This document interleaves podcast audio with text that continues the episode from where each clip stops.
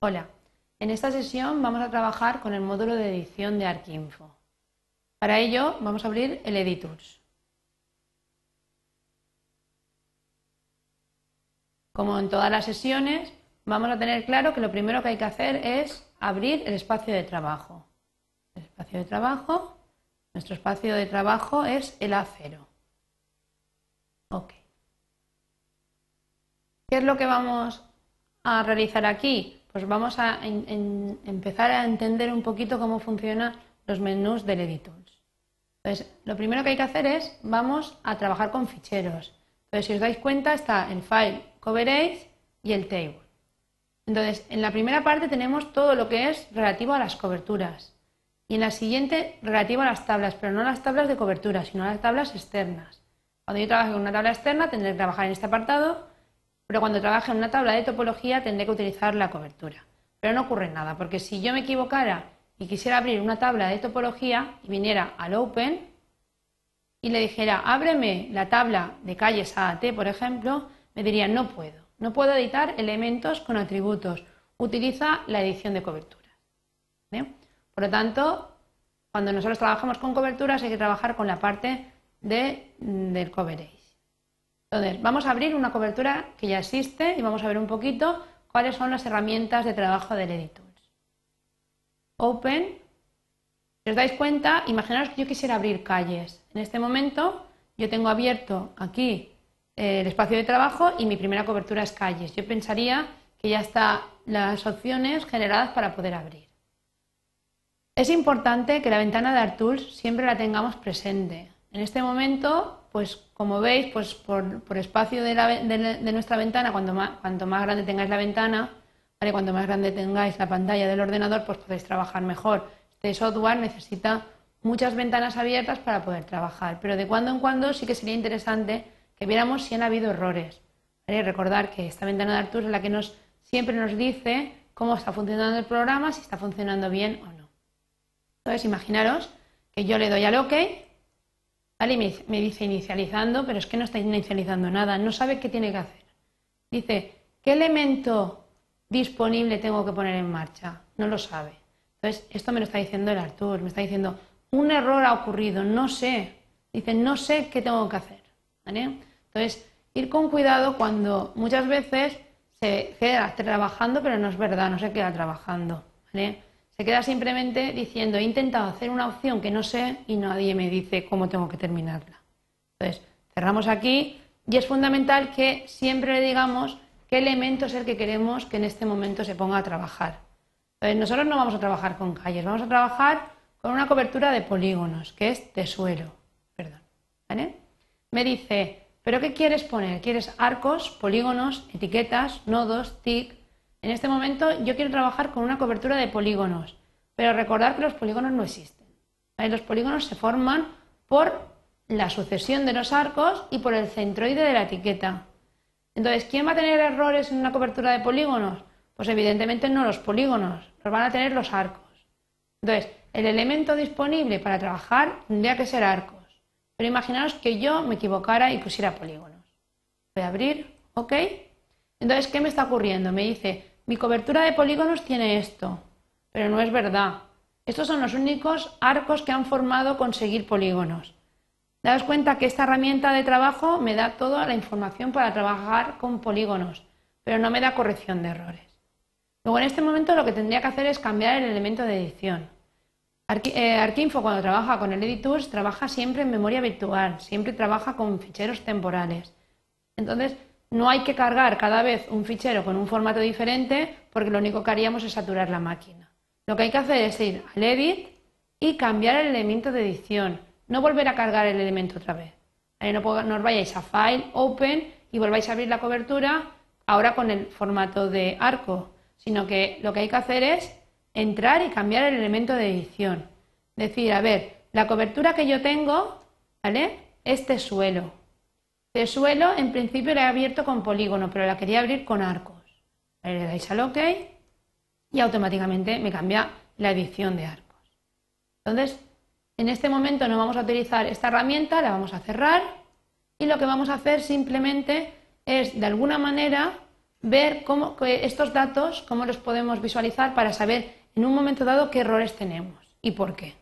Entonces, por lo tanto, lo que vamos a hacer es, en, primero, ¿vale? En el display, vamos a, que él nos dibuje por los errores donde se encuentran y nos facilite de alguna manera la, opción para poder luego corregir esos errores. Entonces nos vamos al display y en el Draw Environment General es donde vamos a trabajar para visualizar todo el entorno de dibujo. Le pincháis, sale esta ventana y esta ventana funciona de la siguiente manera. Nosotros aquí tenemos todos los elementos que puede tener la cobertura.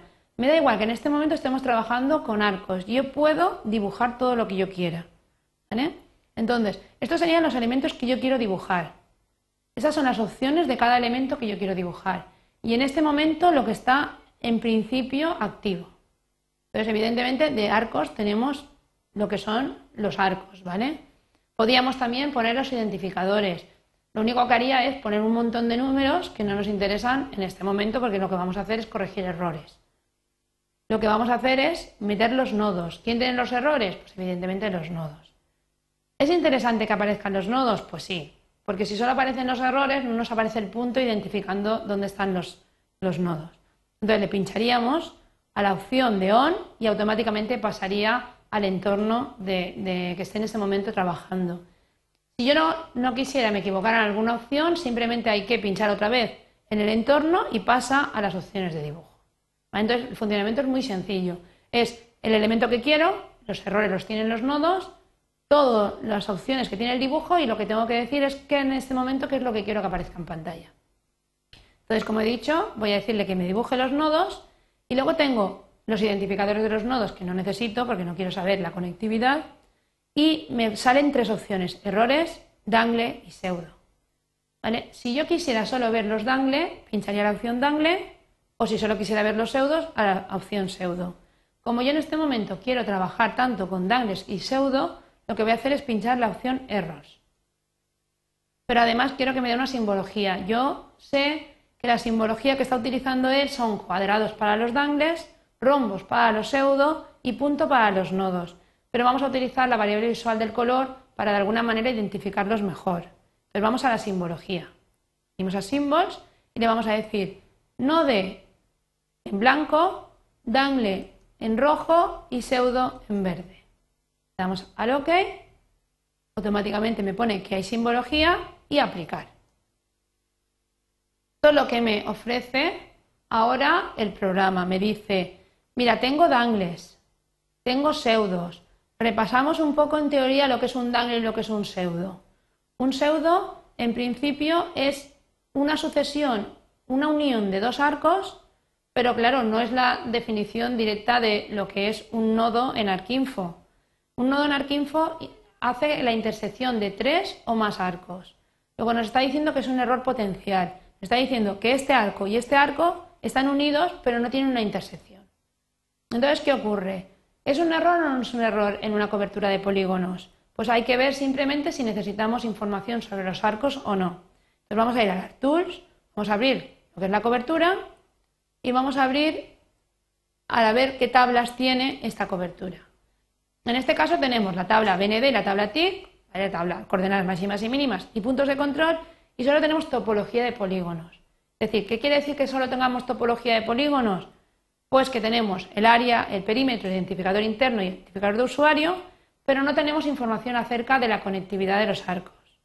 Si no tenemos información acerca de la conectividad de los arcos, no podemos tener pseudonodos, porque los pseudonodos lo único que hacen es aumentar la base de datos interna de arcos, es decir, partirnos en muchos arcos los polígonos cuando nosotros no tenemos información sobre los arcos. Luego, para nosotros sí que va a ser un error. En este caso, estamos viendo la tabla y ya nos estamos dando cuenta de que la cobertura tiene muchos errores. Recordar que el polígono universal de una cobertura de polígonos no puede tener etiqueta, y en este caso tenemos etiqueta. Los polígonos no existen, se forman por los arcos y quien tiene la etiqueta es el centroide de los polígonos. En este caso tenemos tres polígonos que no tienen etiqueta, es un error. Vamos a observar la cobertura y vamos a ver que es verdad. Daos cuenta que está abierto por aquí, está abierto por aquí. Tenemos un montón de errores que evidentemente una cobertura de polígonos no tendría. Entonces, ¿qué es lo que es importante cuando empezamos a trabajar con Editools tener? Claro, pues que hay que abrir las coberturas y que hay que utilizar mucho el botón del display.